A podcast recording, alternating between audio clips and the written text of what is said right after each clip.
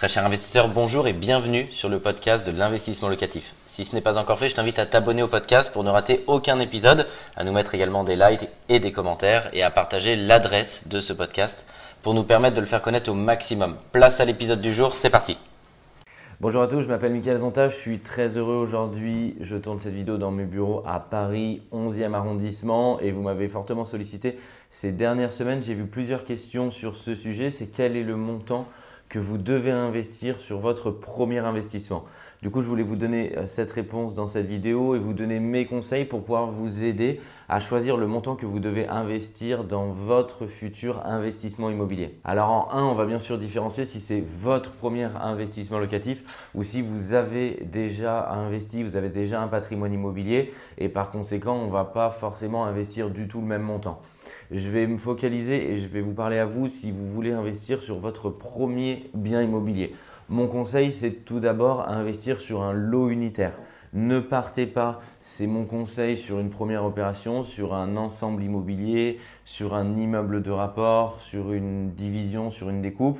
C'est possible, il y en a plein qui le font et qui réussissent, mais mon conseil, c'est vraiment d'y aller pas à pas, step by step, pour pouvoir vraiment vous familiariser avec l'immobilier, vous prouver que ça fonctionne, ça va d'une part vous rassurer, parce que je dis souvent, un bon investissement immobilier, bah, ce pas celui où vous rentrez et vous dormez mal parce que vous dites, oula, j'ai fait all-in, j'ai investi l'intégralité de ma capacité d'endettement et s'il y a un problème, ça va me coûter des dizaines de milliers d'euros. Donc l'idée, c'est d'y aller pas à pas, même si vous avez une capacité d'endettement qui est supérieure sur un premier investissement, investissez plutôt proche de chez vous, dans un lot unitaire, c'est-à-dire un seul appartement. Comme ça, vous allez pouvoir voir que ça fonctionne, vous familiariser, vous rassurer avec l'immobilier et vous allez ensuite pouvoir y aller crescendo, augmenter et ensuite aller sur des opérations plus grosses de division euh, d'immeubles de rapport, des opérations beaucoup plus conséquentes. Par exemple, les immeubles de rapport, on va les débuter euh, aux alentours des 600 000 euros chez investissement locatif euh, et par conséquent, c'est plus d'argent par rapport à un ticket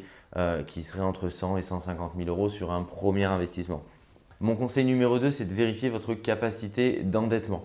Donc au préalable, avant tout investissement, si vous souhaitez acheter une opération, vous devez savoir le montant que vous voulez investir et sur lequel vous pouvez vous endetter. Donc n'hésitez pas à consulter un courtier, votre banque historique en lui faisant tout simplement un mail ou en lui demandant euh, un rendez-vous, en lui disant bah voilà, je veux passer à l'achat, je veux acheter mon premier achat euh, en investissement locatif et je voudrais savoir l'enveloppe qui peut être allouée euh, à ce projet.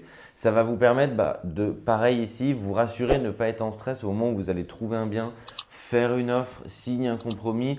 Et alors si seulement à ce moment-là vous débutiez les recherches, bah, potentiellement vous pourriez avoir soit une désillusion si la banque ne vous prêtait pas ce montant, euh, soit tout simplement bah, prendre le risque de perdre de l'argent si vous aviez avancé et que vous vous retrouviez euh, non finançable après la date des conditions suspensives d'obtention de prêt. Et enfin, réfléchissez bien au type de bien. C'est mon troisième et dernier conseil. J'en ai rapidement parlé au début de cette vidéo. L'idée, c'est d'aller sur quelque chose avec lequel vous êtes familier, quelque chose que vous pouvez comprendre assez facilement, sur lequel il ne va pas y avoir euh, des, données techniques trop compliquées qui vont pouvoir bah, vous mettre en stress. Donc partez sur un studio, un T2, un T3, un produit de colocation pour un premier investissement. Ça va vous permettre vraiment de vous rassurer, de pouvoir aussi suffisamment vous projeter dans le bien quand vous allez le visiter. Généralement, il va être vétuste, très vétuste, en dehors du circuit de location. Si vous souhaitez faire une bonne affaire, souvent je le recommande. Bah,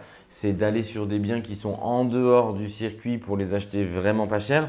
Donc il faut quand même avoir un petit peu euh, d'imagination, voire beaucoup d'imagination pour arriver à se projeter et donc démarrer plutôt par quelque chose de pas trop loin que vous maîtrisez. Ça va vraiment vous permettre de pouvoir aussi interagir dans votre projet et ça va être un confort supplémentaire.